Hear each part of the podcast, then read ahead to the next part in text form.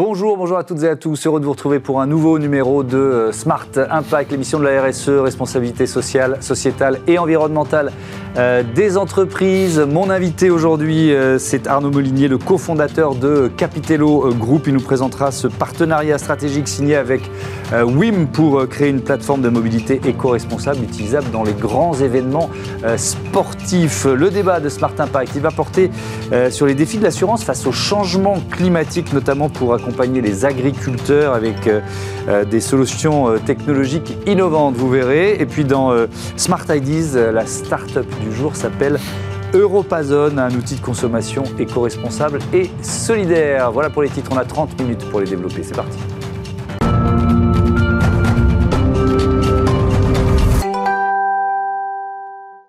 Bonjour Arnaud Molinier, bienvenue. Vous êtes donc le président, le fondateur de Capitello euh, Group. Euh, alors peut-être un mot de Capitello Group d'ailleurs. Il y a plusieurs métiers différents chez vous. Alors Capitello Group, il y a, trois métiers. Des médias, mmh. il y a du médical avec la création de l'Oxamed, que j'ai créé avec quelques associés au moment du début de la crise pandémique. Et puis il y a des nouvelles mobilités avec Capitello Move, dont je suis cofondateur avec un, un ex du groupe Renault euh, dans lequel j'ai été. D'accord. Et, on va évidemment euh, parler de, de, Capitello Move euh, plus en détail. Vous investissez dans les nouvelles mobilités, c'est ça le, Alors globalement, le groupe Capitello a pour vocation d'aller, votre émission s'appelle Smart Impact, dans, dans l'impact sociétal positif. Voilà. Euh, que ce soit le médical, donc euh, c'est de l'altruisme au, au, devant des gens qui en ont besoin, mhm. euh, que ce soit les médias pour de l'information positive et, et, et, nickel, et que ce soit en effet des nouvelles mobilités. Donc on a eu l'idée avec Claude Haché, qui était le patron de la candidature de, de France 23, à laquelle j'ai été associé. C'est la Coupe du Monde de rugby. Du monde de rugby. Mhm. On, on, a eu l'idée très tôt, dès 2017, au moment où on a fait le, le, le dossier de, de, candidature. À l'époque, j'étais chez Deloitte. On a eu l'idée très tôt de faire de cet événement un événement décarboné le plus possible. Mhm. Voilà.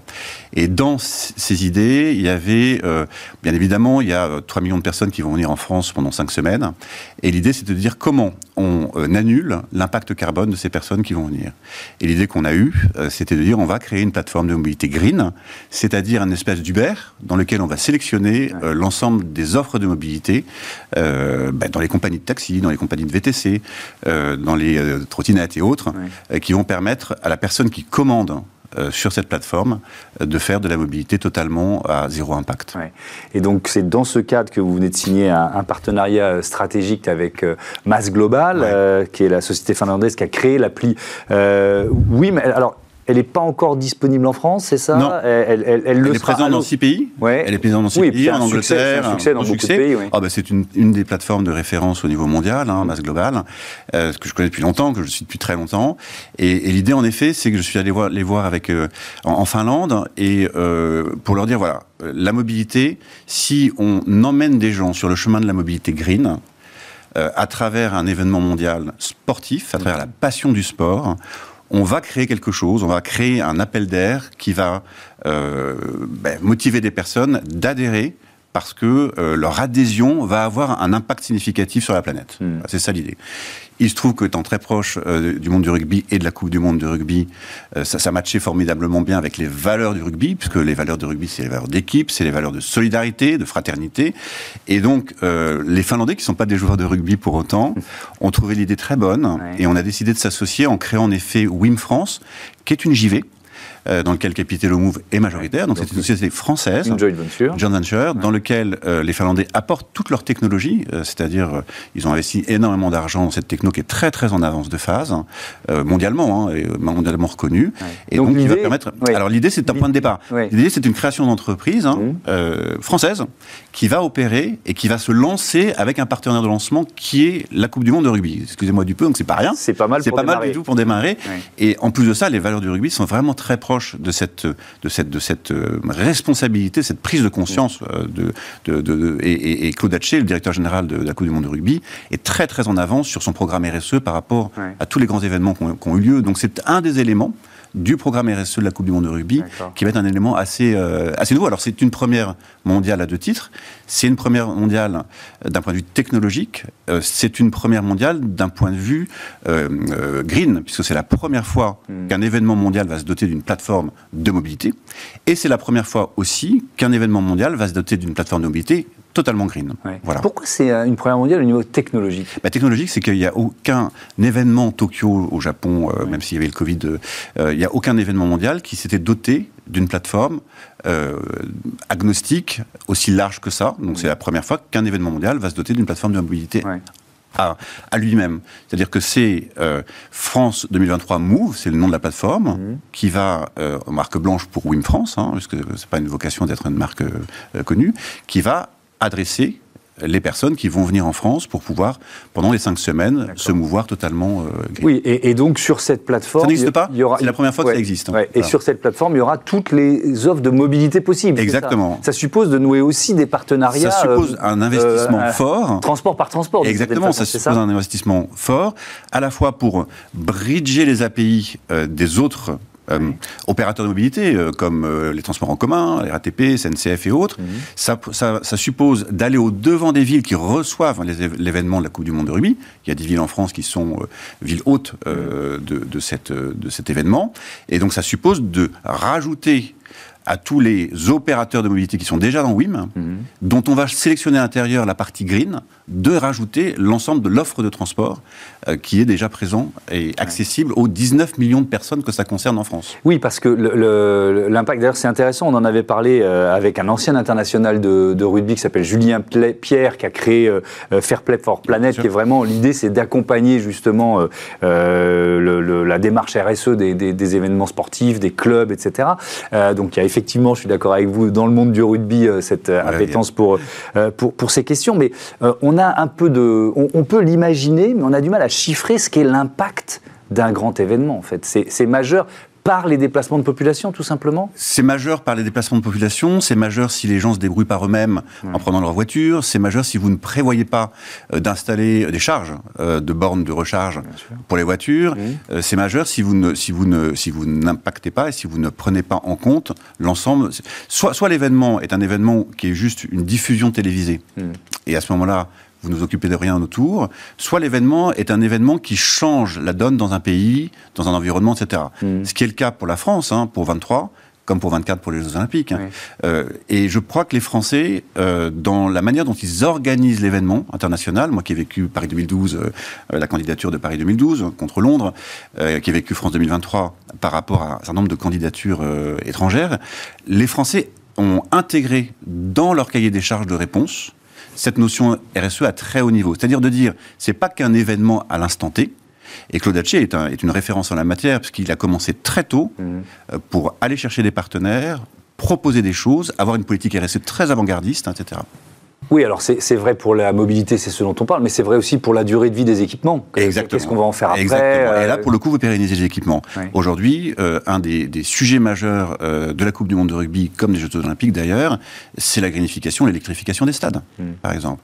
Il est évident que deux événements de cette échelle-là sur le territoire national va accélérer la greenification par l'électrification mm. des stades et de leur environnement. Euh, quand vous irez euh, demain euh, au Stade de France en 2025, je pense qu'il y aura plus de bornes électriques pour recharger votre voiture électrique qu'il en existe aujourd'hui, mm. etc. Donc c'est plutôt des impacts positifs. Mais il faut pousser, il faut fédérer. Et cette plateforme WIM France, donc France 2023 Move, mm. est un élément d'accélération de cette mutation, enfin une accélération dans l'exécution opérationnelle, d'une certaine manière. Alors pour bien comprendre, donc là c'est le premier événement vous dites en marque blanche, ça veut dire qu'il n'y aura pas forcément ensuite euh, une appli Wim France dont vous, ne créez, pas une entreprise uniquement pour un événement ou pour une chose. on, crée une entreprise. Euh, là, il se trouve qu'on a un partenaire de lancement, qui est la Coupe du Monde de rugby. Le but du jeu, tout simplement, c'est de proposer euh, cette plateforme qui va, qui, va, qui va grossir au fur et à mesure de façon, de façon cinétique et, synergique, d'offrir cette plateforme à l'ensemble des organisations qui fondent les, des, des, événements, que ce soit le foot, que ce soit les Jeux Olympiques, etc. Donc c'est pas uniquement, euh, on, risque demain de ne pas avoir que euh, comme partenaire euh, l'événement national, mais on risque d'avoir, on a déjà des relations avec les fédérations internationales qui sont très intéressées par ce qu'on fait. Mmh. Parce qu'il est évident que ce serait mieux et plus simple d'industrialiser ce type de plateforme green pour pouvoir proposer du green mmh. partout où il y a un événement qui se passe dans le monde. Oui, mais alors je, je pose la question différemment, elle ne devait pas être bien formulée pour bien comprendre. Est-ce qu'il y aura une appli Wim France Oui, oui, d'accord. On pourra utiliser en dehors des événements absolument, sportifs. Absolument. La réponse est oui, absolument. Mais le gros de l'appli Wim France va être France 2023 Move parce que bien évidemment, cette marque, ce flagship, est une marque de passion, est une marque d'intérêt pour l'ensemble des personnes qui vont et qui aiment le rugby. Et alors, vous l'avez évoqué, Paris 2024, c'est déjà bouclé. vous aurez un, un, rôle à jouer. Qu'est-ce qui est prêt On commence par le rugby. Et puis après, après on est dans un monde de, concurrence et de liberté, mais mm. après, en, fonction, ça va se décider avant l'été, je pense. En fonction, on va, on, va voir si vers où on a envie d'aller et, ce que nous demandent les personnes qui font des, événements de ce type-là. Bon, eh ben on suivra ça. Merci beaucoup Arnaud Molinier. À bientôt sur, Merci sur Bismart. C'est l'heure de notre débat. On parle agriculture tout de suite.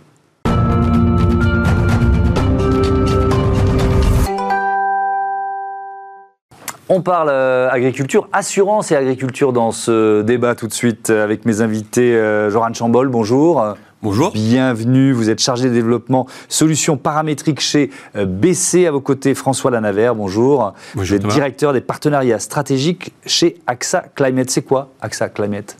AXA Climate, c'est l'assureur climatique engagé. C'est une filiale du groupe AXA qui euh, euh, s'est dit un jour comment est-ce que moi, en tant qu'assureur, je peux avoir un rôle dans la transition agroécologique? Comment est-ce que je peux m'engager? Donc on fait de l'assurance, on fait du conseil, mhm. on fait de la formation aussi. Euh, Climate School est déjà venu sur vos locaux pour parler de comment est-ce qu'on pouvait euh, embarquer les collaborateurs. Mhm. Et puis bientôt, euh, on va lancer du financement. Ah, ça c'est important, effectivement. BC, c'est quoi le groupe BC Donc BC, on est une boîte de conseil en assurance, autrement appelée courtier. Notre travail au quotidien, c'est de concevoir sur mesure des produits d'assurance, ensuite de les faire vivre, de les placer sur le marché de l'assurance pour nos mhm. clients. Et donc nos clients, ce sont des groupes industriels à travers, à travers différents pôles que nous adressons, que sont l'agriculture, euh, la construction, euh, l'immobilier, l'industrie, les services, l'automobile ou encore le maritime. et donc il y a BC Agro, et donc c'est BC Agro qui signe euh, un partenariat avec AXA Climate. Pour, pourquoi faire, tiens? Pour co-construire quel type de solution d'assurance? Bah, en fait, on part de l'idée que euh, les produits d'assurance paramétrique dont Joran a, que Joran a évoqué, c'est des produits d'assurance qui sont longs à concevoir. Hmm. Euh, et qui nécessitent euh, beaucoup d'investissement de la recherche et de développement. Et on hmm. part de l'idée que quand on regarde, nous, nous assureurs, quand on regarde le marché du courtage en France, on voit qu'il y a un acteur qui se démarque fortement, à la fois en termes de volonté et à la fois en termes de savoir-faire, hmm. c'est BC. Et donc le but, c'est de travailler à, co-construire des, produits avec des indices, Joran va un petit peu en parler, avec des, indices climatiques, des indices qui permettent de mesurer euh, sur des cultures euh, des dégâts. Euh, et donc de venir les assurer derrière. Alors effectivement, vous avez employé le terme euh, assurance paramétrique. Ça veut dire quoi? Comment ça marche? On l'a déjà évoqué dans cette émission, mais je suis sûr qu'il y a plein de nos téléspectateurs qui ne savent pas ce que c'est. Comment ça marche? L'assurance paramétrique, c'est une nouvelle manière de concevoir l'assurance, puisqu'on mmh. ne va pas assurer directement un objet, un actif, une parcelle, une voiture, mais on va assurer la valeur d'un paramètre, la valeur d'un indice qui est représentatif d'un risque contre lequel on souhaite se couvrir et que l'on va du coup assurer. Je vous donne un exemple pour illustrer, ce sera, mmh. ce sera plus simple. On avait vécu un épisode de gel malheureux en ce moment euh, en France, qui a notamment impacté les vignes. et bien, record dans la nuit du 3 au 4 avril, nuit la plus froide enregistrée en France euh, depuis 47. Exactement. Pour un mois d'avril. et bien justement, deux manières d'assurer une vigne. Soit je prends un contrat d'assurance qu'on appelle indemnitaire. Euh, j'ai une liste de, différents périls qui sont couverts. Si un jour il y a un problème, eh bien je fais appel à un expert et qui va déterminer si oui ou non il y a eu un impact. Ou on peut assurer la valeur de quelque chose qui nous fait peur, en l'occurrence ici le gel. Autrement dit, je mets au sein de ma parcelle une station météo. Je dis que par exemple, eh bien, euh, ça commence à geler à partir de moins 2, et donc de manière automatique, le jour où cette station météo déclenche, arrive au moins 2, eh bien, il y a indemnisation. Mais alors, ça suppose quelle euh, technologie, quel, quel euh, saut technologique d'une certaine façon? Alors justement, on est dans une période où on a une remontée d'informations, de données, d'outils connectés incroyables qui nous permet justement eh bien, de pouvoir assurer énormément de choses. Ici, on parle de stations météo, mais on a également une couverture satellitaire impressionnante qui nous permet d'envisager énormément de choses vue du ciel. Et pour l'agriculture, euh, c'est quelque chose qui nous permet vraiment de révolutionner le secteur. Euh, François Lanavert, moi, en préparant l'émission, j'ai été surpris euh, de trouver ce chiffre. Seul un tiers des exploitants est assuré via un, contrat multirisque climatique. et donc, ça laisse évidemment beaucoup de, filières qui sont particulièrement exposées. Ça s'explique comment? C'est trop cher d'assurer le risque climatique avec, un, avec l'ancien système, entre guillemets? Comment ça s'explique? Alors, Bon, il y a déjà une explication culturelle, mais je ne reviendrai pas dessus. Moi, je dis souvent aux jeunes que vouloir vendre de l'assurance euh, dans le secteur de l'agriculture, c'est le métier le plus difficile, mmh. dans l'assurance. Euh, après, euh, le produit aujourd'hui d'assurance, il est subventionné à 65%. Alors l'État a pris conscience de, ce de cette problématique et à, engager une réforme assez, assez structurelle, surtout depuis les, les, épisodes de gel de l'année dernière. Mais fondamentalement, en fait, comme tendanciellement, il y a de plus en plus d'impact, de, et de, pertes, votre produit d'assurance, il est, lié à euh, la moyenne de vos rendements des cinq dernières années. Et dans cette moyenne des cinq dernières années, vous excluez la, la meilleure et la moins bonne année. Donc, on appelle ça techniquement la moyenne olympique. Donc, tendanciellement, vous êtes de moins en moins remboursé. Donc vous avez de moins en moins intérêt à vous assurer euh, individuellement pour, euh, pour, ce, pour ce type de risque. Donc sans le système d'assurance paramétrique, en fait, on, on, irait vers de moins en moins d'exploitants assurés. C'est ce que vous êtes en train de nous dire. Nous, en fait, on ne vient pas assurer directement les agriculteurs. Euh, avec BC Agro, mmh. nous, notre cible, c'est essentiellement les filières, c'est travailler les filières on pense que les filières ont euh, un rôle à jouer dans euh, la protection de, bah, des agriculteurs qui travaillent dans cette filière. Mhm. Et euh, leur rôle va, être, va sans doute être plus pertinent que, que l'État. Et va donc s'organiser pour trouver ben, qui la betterave, qui le blé, mhm. qui le colza. Vous voyez, par filière, vraiment travailler sur les, sur les périls. Et puis il y a aussi une autre explication, c'est que l'assurance agricole, c'est une assurance qui assure tous les périls. Et en fait, quand vous, vous avez des cultures qui vont être détruites par un excès d'eau, d'autres qui vont être plutôt détruites par de la sécheresse. Voilà. Donc un assureur agricole, quels que soient les événements dans l'année, il va tous les prendre. Nous, notre logique, elle est plus de dire, de travailler avec une filière en disant quel est vraiment le péril principal mmh. qui affecte ta culture, qui affecte la culture de ta filière, et on va le travailler de manière paramétrique. et donc on met le paquet sur ce, risque-là. un complément. Il, il y a un bon exemple, Joran Chambol, c'est euh, votre offre Émergence Colza. C'est quoi? Comment ça marche? Alors l'offre Émergence Colza, co-construite euh, avec AXA Climate, est mmh. justement la base de ce partenariat. En fait, il y a ça trois ans, on a un de nos clients importants, un des plus grands négoces de France, mmh. qui vient nous voir en disant j'ai une problématique, ça fait deux, trois ans que la sol, euh, la somme des surfaces de colza en France diminue, tout simplement parce que les conditions au moment de l'implantation, au mois d'août, sont très sèches et que les agriculteurs, naturellement, eh bien, ne sont, sont moins enclins à mm. implanter cette culture aidez-moi, moi, je reprends l'exemple de François, moi en tant que filière, en tant qu'acteur majeur, aidez-moi à encourager les agriculteurs à implanter du colza dans le cadre d'un cahier des charges qui va leur permettre normalement de maximiser leurs chances. Mm. Et donc je veux pour ça dire à mes agriculteurs, eh bien travaillez le colza avec moi et si jamais malheureusement vous êtes obligé de le détruire, eh bien je m'engage à vous rembourser les frais engagés. Il faut comprendre que ça du coup ça fait prendre un risque majeur à notre client mm. qu'il décide de transférer tout ou partie au marché de l'assurance. Et donc dans ce cadre-là, on a dû trouver avec AXA Climate un indice qui était représentatif d'un colza qui était détruit. Nous avons trouvé un indice satellitaire, vous parliez tout à l'heure de technologie. Il y a un indice, sans rentrer dans le détail, un, un indice satellitaire qui s'appelle le NDVI, qui via un satellite de l'Union Européenne, tous les 2-3 jours, eh bien, scanne l'ensemble de la planète et arrive à déterminer à 100 mètres carrés près, dans la parcelle de chaque agriculteur, si le colza est viable ou non. Eh bien, en positionnant un contrat d'assurance sur cet indice, aujourd'hui, nous sommes capables d'accompagner nos clients dans le fait de devoir rembourser ou non des colzas qui auraient été détruits. Hmm. Juste pour bien comprendre comment, comment, comment ça marche, vous dites qu'on s'adresse aux, filières, donc ça veut dire que ce sont les filières qui euh, euh, endossent en quelque sorte le, risque, mais ensuite est-ce qu'elles le répercutent euh, aux exploitants? Vous voyez ce que je veux dire Comment ça fonctionne? Alors on voit très bien, comme le disait François, on n'a pas vocation à aller voir les agriculteurs en direct. Nous ne sommes pas faits pour ça et ce n'est pas notre ADN. Par mm. contre, euh, adresser nos clients traditionnels, que sont des industriels, des coopératives, des semenciers, des négociants, des agrochimistes, mm. ça, on sait bien le faire. Donc, comme vous venez de le dire, en effet, c'est une manière de gérer le risque au niveau de, ces filières-là.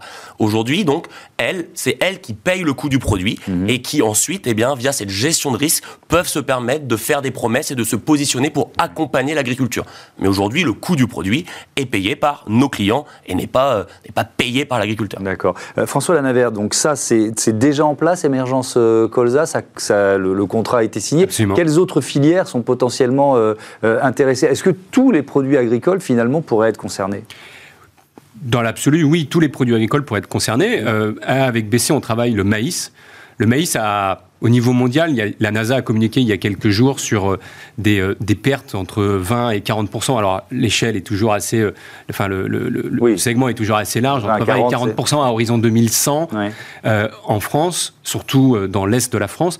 Donc le maïs, c'est une culture qui nous préoccupe beaucoup là avec avec BC. Mmh. Et puis ensuite, en fait, on va s'intéresser à toutes les cultures qui vont s'inscrire dans la transition agroécologique. et avec donc des, tout ce qui est tout ce qui va contribuer à augmenter la résilience euh, voilà, de la, de la prairie France, mhm. enfin de la, du, système agricole français, mhm. euh, parce que c'est euh, nous notre ADN. Et puis avec avec Joran, avec BC, on, on, sait qu'on a les bons experts pour nous aider sur ce sur ce volet-là. on parlait de la filière ben, viticole, par exemple. Oui, la filière viticole. Alors voilà, la filière viticole, les accompagner dans de nouvelles pratiques. La filière viticole aujourd'hui, si elle fait face à des épisodes de gel répétés, mhm. elle a aussi une problématique d'hiver trop doux et donc d'un stade phénologique de la plante qui est trop avancé. Donc on regarde l'impact. Quand vous avez une vigne qui, débourre, hein, vous savez, les bourgeons, on, les voit, on les voit, on, voit les bourgeons, c'est magnifique. Hein, mmh. on se promène dans les vignes, c'est superbe. Mmh. Si vous avez un coup de gel là-dessus, c'est fatal. Si vous avez un coup de gel avant que la vigne débourre, c'est pas grave. Donc il ne faut pas seulement regarder les épisodes de gel, il faut aussi regarder la température l'hiver. Hmm. Ouais, ça se joue à. Est-ce que les, outils technologiques sont les mêmes, quelles que soient les cultures Ou est-ce qu'il faut vraiment aller chercher euh, en fonction de, en fonction de, de, la culture qu'on cherche à assurer? Alors, il faut déjà aller chercher en fonction de la culture, mais également en fonction du risque que l'on souhaite couvrir, et également en fonction de la période de l'année euh, que l'on souhaite couvrir. Je vous donne un exemple. Comme le disait François, on, après émergence maïs, nous sommes cette année en test en train de lancer euh, une, un, contrat d'assurance pour couvrir les levées de maïs.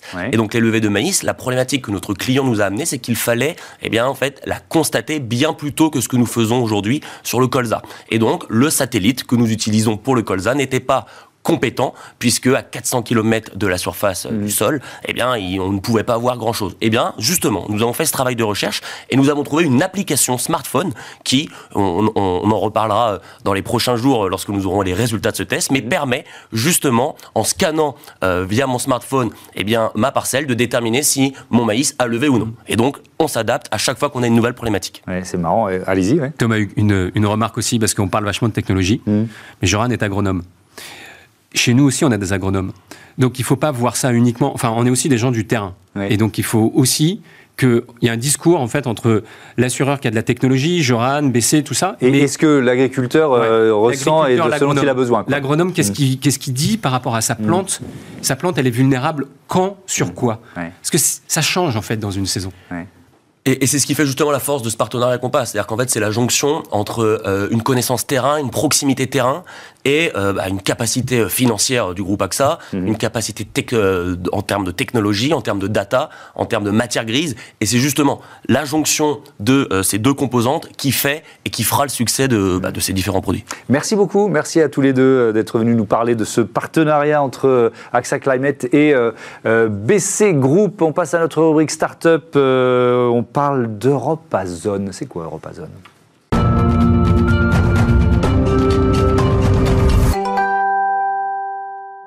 Et la bonne idée du jour, elle est signée euh, Xavier Mailleux. Bonjour, vous êtes le président d'Europazone. C'est quoi Europazone Bonjour. Europazone, c'est la première marketplace euh, qui vend uniquement des produits fabriqués en France et en Europe et reconditionnés. Ouais. Euh, ça s'appelle Europazone, c'est pas un hasard. Il y, a, ce, il y a cette ambition de concurrencer Amazon en Europe, c'est ça? Oui, nous avons l'ambition en tout cas de créer une, une, marketplace euh, à envergure européenne. Ouais. Et, et c'est pas un peu fou de se dire on va concurrencer Amazon? Si, c'est euh, peut-être un peu fou, ambitieux, ouais. mais je pense qu'il y a une vraie attente euh, des consommateurs pour consommer différemment mmh. et éviter d'acheter des produits qui ont traversé la planète, alors qu'on a des, des, fabricants et des producteurs en Europe qui font des, euh, produits euh, de qualité. Évidemment, on va rentrer dans le détail de ce qu'on trouve sur, euh, sur, sur, cette plateforme Europazone, mais déjà, il y a cette idée d'un capital ouvert à tous. Oui. Comment ça marche et pourquoi? L'objectif, c'est de partager Europazone comme un bien commun. On souhaite ouvrir le capital à 90% aux sociétaires. Donc euh, vous, monsieur tout le monde, pourra investir au capital d'Europazone. Ce hmm. C'est pas uniquement une entreprise dédiée, enfin détenue par une seule personne. Et ça a commencé, ça? Vous avez, vous, l'avez ouvert le capital ou c'est un projet? C'est en, en, projet. On est en train de mettre en place la structure pour pouvoir faire euh, une levée de fonds participative. Hmm. Alors, qu'est-ce qu'on trouve sur votre place de marché, sur votre marketplace? Alors sur Europazone, on trouvera tous les produits c'est ce qu'on appelle une marketplace horizontale. Donc euh, il y a tous les produits comme le, sur les marketplaces classiques que vous pouvez euh, retrouver, euh, américaines ou chinoises. Mhm. donc on, va, on retrouve tous les produits. Donc alors ça veut dire quoi? Ça veut dire de, de, l'électroménager, de l'informatique, de la nourriture C'est vraiment la gamme ultra large? Alors la nourriture, peut-être pas encore, mais oui, on a vraiment toutes les catégories. Pour la partie euh, IFI, donc c'est malheureusement pas fabriqué en, actuellement en Europe. Donc c'est pour ça qu'on veut aussi travailler le reconditionné. D'accord. Euh, comment vous sélectionnez euh, les, marques et les produits que, que vous proposez euh, sur votre place de marché? Donc on vérifie que les produits sont bien fabriqués en France et en Europe. Le vendeur aussi atteste que ces produits sont bien français ou européens. Mmh. D'accord. ça, suppose quoi? Ça suppose quand même un peu de travail d'enquête, de vérification, parce qu'on sait que le, logo Made in France, parfois, bon, il y, a quelques surprises derrière. Oui, après, voilà, on vérifie. Nous, on a aussi un, notre travail aussi, c'est de vérifier que les produits sont bien, bien conformes euh, à l'ADN qu'on apporte, qui est le Made in France et le Made in Europe. Alors, cette euh, plateforme, elle, en est où de son, de son développement? Vous l'ouvrez bientôt? Oui, on va l'ouvrir à partir de juin 2022. D'accord. Euh, c'est dans peu de temps. avec quelle, quelle, perspective de développement Si on se place, quand on crée sa boîte, on se dit où on sera dans un an, dans cinq ans, c'est quoi vos perspectives? Alors, ben, on espère euh, être, euh, dans les quelques années qui arrivent, euh, une marketplace majeure en Europe, en mhm. France, peut-être dans les 4-5 premières, dans les 10 premières. Voilà, mhm. c'est ambitieux, mais c'est l'objectif qu'on ouais. Vous êtes combien aujourd'hui? Alors aujourd'hui, on est euh, trois à plein temps. Donc trois cofondateurs, vous l'avez créé ensemble Oui, en fait tous les employés euh, pour l'instant sont, euh, sont associés. Oui. Alors on va, nommer, on va nommer vos cofondateurs. qui, qui, qui, vous accompagne dans cette aventure? Alors il y a Alexandra Kerman, il y a mon épouse, il y a Stéphane Marchand, voilà, il y a Reda Itoban. Mmh. on est tout un petit groupe d'amis avec comme point commun euh, Soulac-sur-Mer. Ah, ça, c'est une histoire amusante. Donc, vous, vous, êtes basé, alors c'est où Soulac-sur-Mer Il faut le dire à ceux qui ne connaissent pas, c'est très joli. Hein, Soulac-sur-Mer, c'est dans le Médoc, en Gironde. Euh, voilà, c'est à, la pointe, à la pointe du Médoc. Comment elle naît, euh, l'idée de, de Repazone elle naît pendant le confinement, en, parlant entre amis sur cette envie de, de, faire changer de faire bouger les choses. Et en, réfléchissant, on se rend compte que euh, pour vraiment faire bouger les choses, ça passe par la consommation la consommation, le consommateur, et qu'aujourd'hui, euh, l'outil ultime euh, et l'outil ultime de demain, ça sera la marketplace au niveau de la consommation. Mhm. Donc on s'est dit, euh, voilà, mais si on veut vraiment faire bouger les choses, passons par la consommation et, donc la marketplace. Mais parmi les cofondateurs, c'est voilà, vous aviez déjà créé des entreprises, vous, vous, connaissiez le, le, la consommation, le retail, enfin on se lance pas comme ça par hasard. Donc. Oui, non, non. Après j'ai l'expérience aussi dans, dans, ce domaine du e-commerce. Mhm avec euh, Braseco, qui est une de mes entreprises, euh, euh, qui est un pure player. On est 100% digital, on vend du bois énergie, on est un des leaders du bois énergie en France. On a 120 dépôts partout en France, mmh. deux unités de production à, Angoulême. Donc oui, ça fait plus d'une dizaine d'années que je fais du, e-commerce, du marketing digital. Donc on connaît bien mmh. Et donc, on va souhaiter bon vent à Europazone. Merci beaucoup, Xavier Maillot, d'être venu nous, nous présenter euh, cette entreprise, euh, cette marketplace. Voilà, fin de cette émission. Merci à toutes et à tous de votre fidélité. Merci aux équipes de Bismart, Joséphine Dacoury euh, à la programmation et à la production, Maxime Lerba qui l'accompagne aujourd'hui, Kylian Soula à la réalisation et Saïd Mamou au son. Salut